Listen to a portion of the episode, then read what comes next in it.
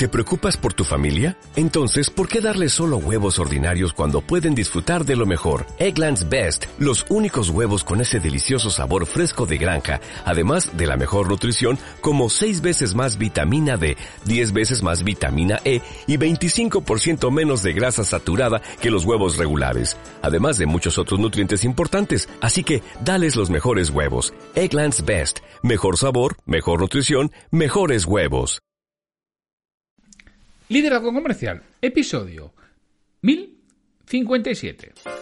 Hola, muy buenos días, tardes, noches, o sea el momento que sea que estés escuchando. Soy Santiago Torre y esto es Liderazgo Comercial. Bienvenidos y bienvenidas a un nuevo episodio de este programa que tienes de lunes a viernes y que está pensado para que cualquier persona que quiere crecer personal y profesionalmente tenga aquí un lugar en donde reciba ideas, estímulos, recomendaciones, consejos y reflexiones sobre cómo conseguir mejores resultados sin tener que incrementar el esfuerzo que realiza. Esto es, mejorar tu productividad. Y mejorar tu productividad es conseguir mejores resultados con el mismo esfuerzo. O los mismos resultados con menos esfuerzo. Que eso es al final lo que todos buscamos. Y nos cuesta conseguir porque no siempre somos conscientes. ¿Qué resultado? Depende de dos factores fundamentales. El primero es la actividad. ¿Qué haces? Si nada haces, nada obtienes. Bueno, lo que te traiga el destino. Y el segundo es la capacidad que tengas en el momento de realizarlo. Porque, claro, la primera vez que haces algo, ¿cómo te suele salir?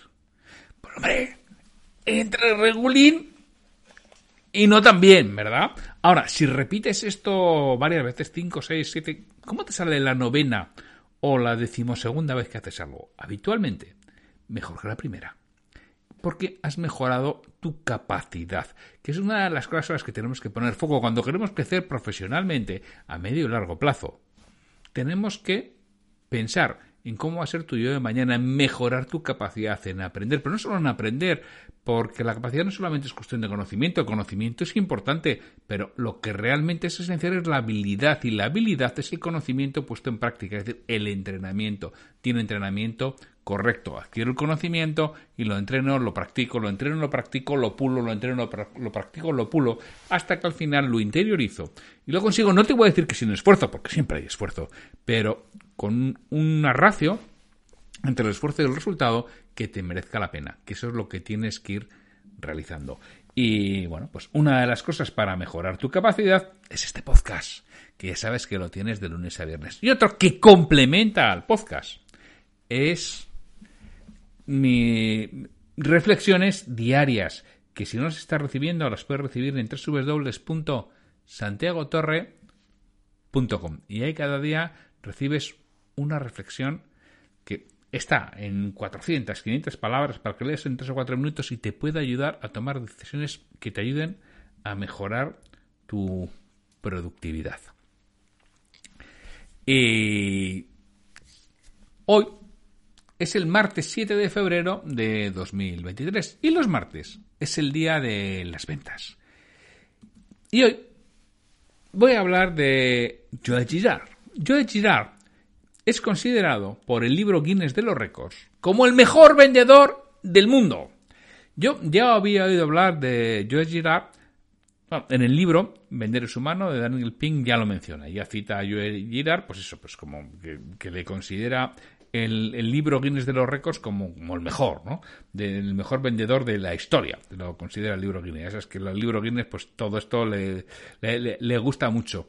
Entonces, eh, Joe Girard logró vender en 15 años más de 13.000 coches nuevos de la marca Chevrolet. Esto nos da más de 6 vehículos diarios.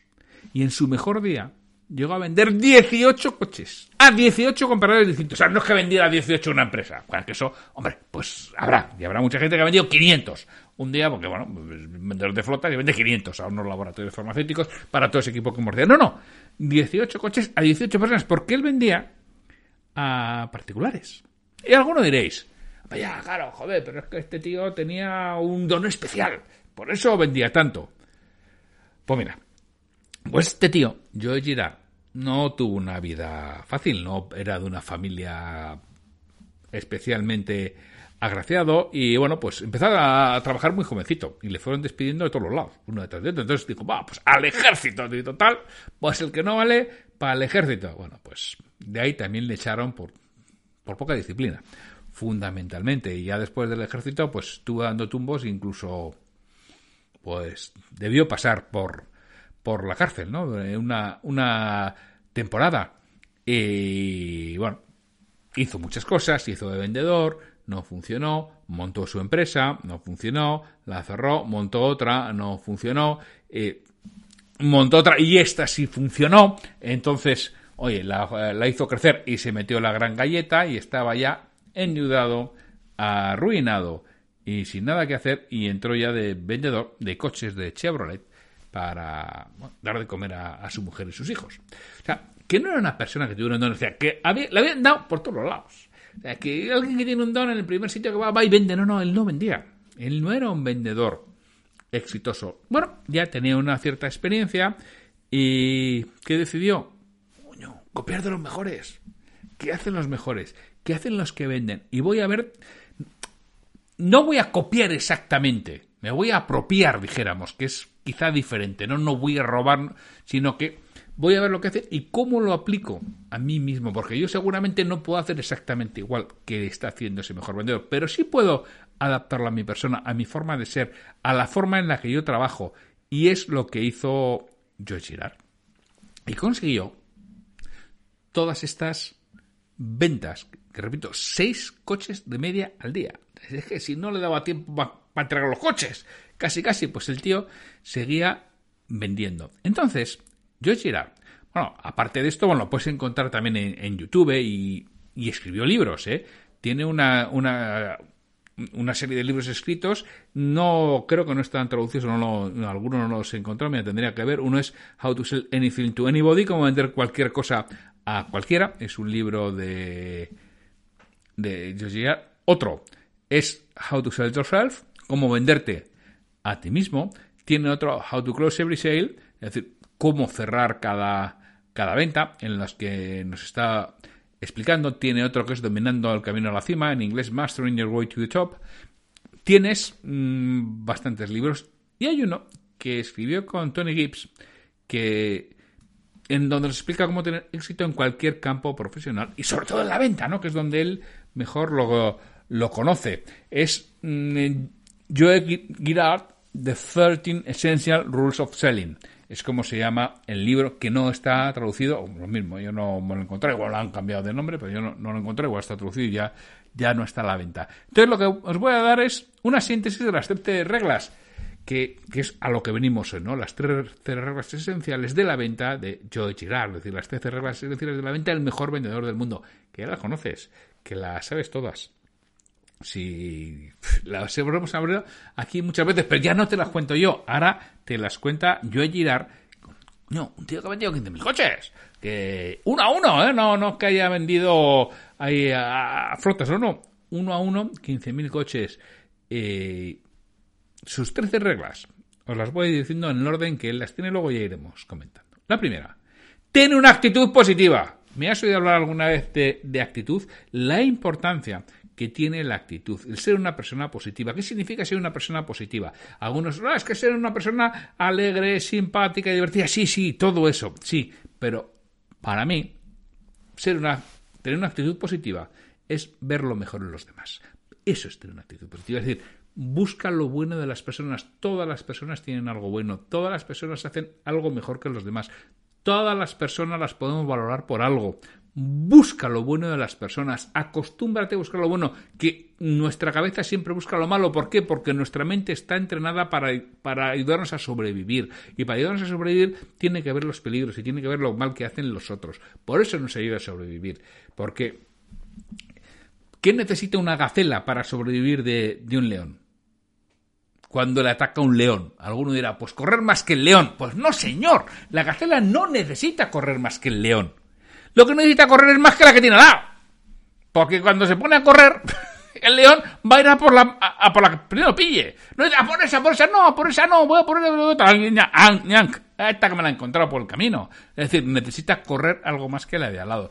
Entonces, eso, al final, es tener una actitud positiva, buscar lo mejor de las personas, de las que tienes. Esa es para mí una clave esencial. La segunda clave que él nos da es organiza tu vida. Otra cosa que nos cuesta porque no hemos definido qué es lo que buscamos, qué es lo que queremos, cómo nos gustaría ser dentro de 5, 10, 15 o 25 años, qué es lo que quisieras el día que te jubilaras, cómo quisieras que te reconozcan, cómo quisieras que te vean, cómo quisieras que te recuerden. Y para eso tienes que organizar tu vida, pero organizar de manera eficaz. Y él, esto lo hacía muy bien, él tenía un método de ventas que esto era muy sencillo. Mira, os lo voy a explicar de forma rápida, que esto es el que recuerdo, os lo hablo de memoria, ¿eh? del libro de Vender es humano de, de Daniel Pink.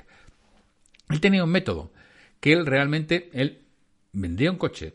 Y lo primero que hacía era, lógicamente, cuando vendía un coche, apuntas el nombre, y apellidos del comprador, apunta su dirección, apunta su fecha de nacimiento, bueno, apunta una serie de cosas, y él además apuntaba en una... Claro, estamos hablando, este hombre nació en el 28, este vendió los coches en los años 70, los años 80, es decir, antes de AI, Artificial Intelligence, no, antes de AI, antes de Internet, AI, antes de Internet. O sea, antes de Internet, este ya vendía las lo apuntaba y apuntaba eso y apuntaba la edad de los hijos porque lo preguntaba en un momento de la conversación, preguntar si tenían hijos, preguntar la edad. ¿Por qué? Porque se interesaba por el cliente. Claro que se interesaba por el cliente. Pero también se interesaba por las ventas futuras, porque los Estados Unidos, cuando comienzan a conducir los niños con 16, 18 años, entonces, ¿qué hacía? Eh, entre el chaval tiene 14, en 4 compra un coche, o en 2 compra un coche, atento que en 2 años me compra un coche, o me puede comprar un coche. Entonces, él anotaba toda esa serie de fechas. Y luego ya entregaba el coche y explicaba personalmente el funcionamiento del vehículo. Decía si tenía alguna duda y a las 24 horas, hablo de memoria, no sé si era así, pero más o menos, el proceso era del mismo modo. A las 24 horas llamaba, oiga, ¿qué tal el coche? ¿Va todo bien? ¿Necesita alguna explicación? Ah, pues sí, pues si viene le explico. Ah, pues no, va estupendamente. A las 72 horas repetía la llamada. Oiga, ¿qué tal va el coche?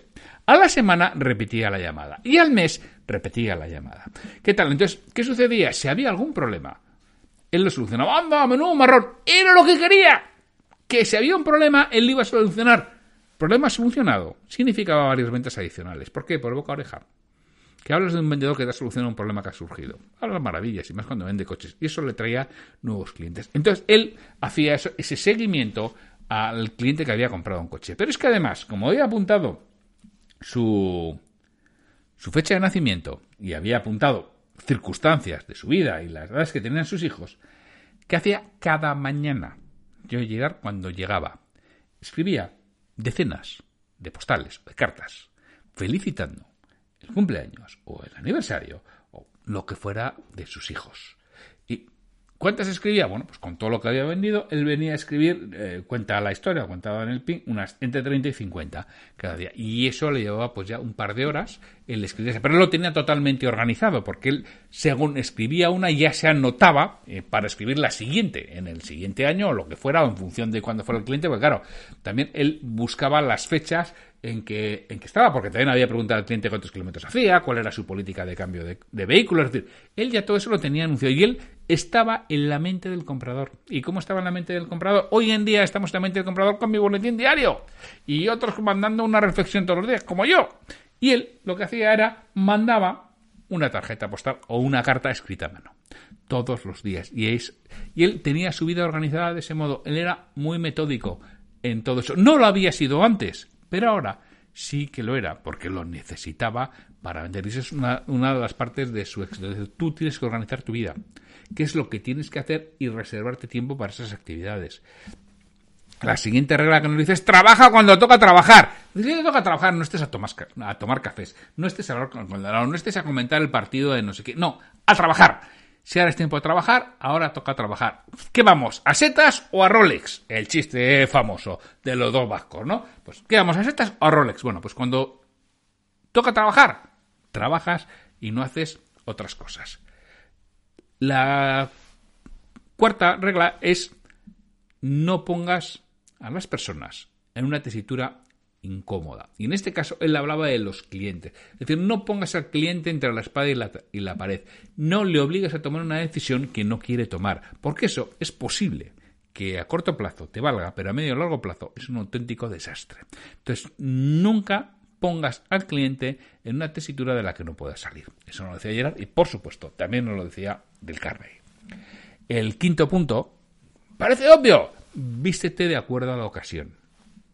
Allá donde fuera, haz lo que vieras. Bueno, pues esto lo tenemos que tener muy claro. Es que yo soy así, coño, pues cambia. Si quieres vender, cambia. Y acomódate y amóldate al que tienes enfrente. No pretendas que sea el de enfrente el que se amolde a ti. Que hay muchas personas que pretenden que sea el de enfrente el que se amolde a ello porque es que él es así. Coño, pues cambia. Y sé de otra forma. El sexto consejo que nos daba es ¡Escucha! ¿Os ha pasado alguna vez que escucháis de forma mejorable? Bueno, pues es lo que tenemos que hacer. Y él que hacía, él escuchaba. Y además pregunta muy inteligentemente. ¿Y qué escuchaba? Eh, cada cuánto tiempo cambia de coche, qué tipo de coche le gusta, de, quién era seguidor, de qué equipo de la NFL o de la NHL o de lo que fuera. ¿Por qué? ¿Adivináis qué, qué carta iba a mandar el día que los Steelers ganaban la, la NFL, la Liga de Fútbol Americana? Pues él ya tenía una serie de clientes a los que podían estar cerca a comprar un coche que les iba a mandar una carta de o una felicitación porque los Steelers habían ganado la... Los Steelers es como el Madrid, de, ahí, de fútbol americano, pues esos son los Steelers. Era eh, lo que él enviaba. El, séptimo consejo ¡sonríe! ¡Qué gratis! ¡Qué gratis sonreír! Sonríe. Fíjate que son cosas que las sabemos, pero ¿qué es el mejor vendedor del mundo? ¿Qué es el que más coches ha vendido? Sonríe. Que es importantísimo y no voy a entrar aquí a, hablar otra vez de la importancia de la sonrisa, pero sonríe. El octavo, devuelve todas tus llamadas y correos. Otra vez. No sé, ¿os ha pasado a vosotros alguna vez lo del ghosting? Lo del ghosting, esto que de repente alguien desaparece y ya no te hace ni caso. No devuelve tus llamadas, tus correos, como el chiste del gorila, ¿no? Que hasta le mandaban un, un telegrama. Pues esto es lo mismo. El que no sepa el chiste de gorila, que me lo diga y se lo cuento, que no es para contar aquí, no, es para todos los públicos. Y además, bueno, ahora pues es sensible. Y devuelve todas tus llamadas y correos y decir, atento. Pero no solo con tus clientes, con todo el mundo. Noveno, qué importante, qué importante. Di la verdad. Di la verdad. Di la verdad. Siempre que no tengan dudas de tu honestidad. Eso es esencial que te compren por confianza. La confianza es la base y es la esencia de la venta y para eso tienes que decir siempre la verdad y que nadie, nadie, nadie dude de tu honestidad. El décimo, no infles tus precios. Eso de inflar el precio para luego rebajarlo y, y regatear. Sé honesto desde el principio, este es mi precio y no vamos a regatear. Si lo quieres, o no lo quieres. Luego, dentro de tu oferta, ya sabes que mi oferta es, no sean ofertas de lentejas, la tomas o las dejas. El precio siempre está añadido a una serie de variables. Es decir, si me tocas una variable, puedo tocar el precio para arriba o para abajo. Pero el precio, porque sí tocarlo, no. Y inflarlo para tener capacidad de negociación es un error. Lo mismo te puede servir en un momento determinado, pero ¿sabes a qué te afecta? A tu honestidad. Y la honestidad afecta a tu confianza y la confianza afecta a la venta. Que no que nadie dude de tu honestidad y que confíen en ti. Por eso no tienes que inflar los precios. El décimo primero, conoce tu producto o servicio.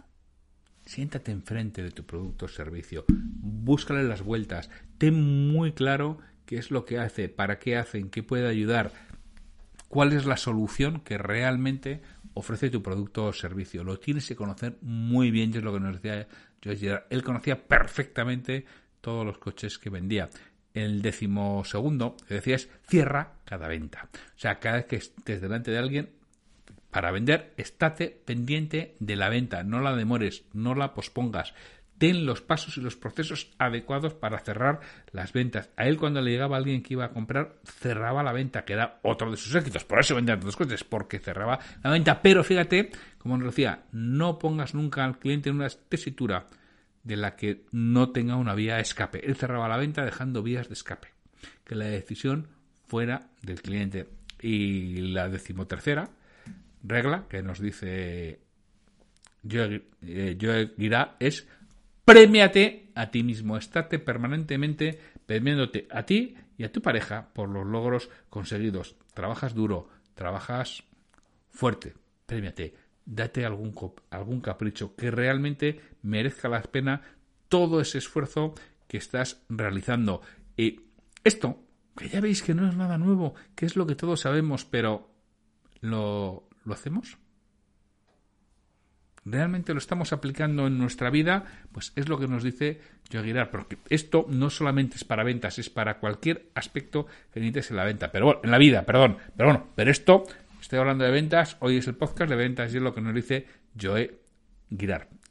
Resumen, las 13 reglas esenciales de la venta que nos dicen Joe Girard y Tony Gibbs en su libro Joe Girard's 13 Essential Rules of Selling son uno, ten una actitud positiva. Dos, organiza tu vida. Tres, trabaja cuando toca trabajar. Cuatro, no pongas al cliente en una textura que sepa salir. Cinco, viste de acuerdo a la ocasión. Seis, escucha. Siete, sonríe. Ocho, devuelve todas tus llamadas y correos. Nueve, di la verdad. Diez, no infles tus precios. Once, conoce muy bien tu producto o servicio. Doce, cierra la venta. Y vigésimo tercero y último, premiate a ti mismo. Bueno, pues con esto me despido de vosotros hasta mañana miércoles, en que tendremos un nuevo episodio de Liderazgo Comercial. Y ya sabéis que los miércoles es el día de las charlas. Y mañana charlamos con alguien tremendamente interesante. Así que sin mucho más, hasta mañana.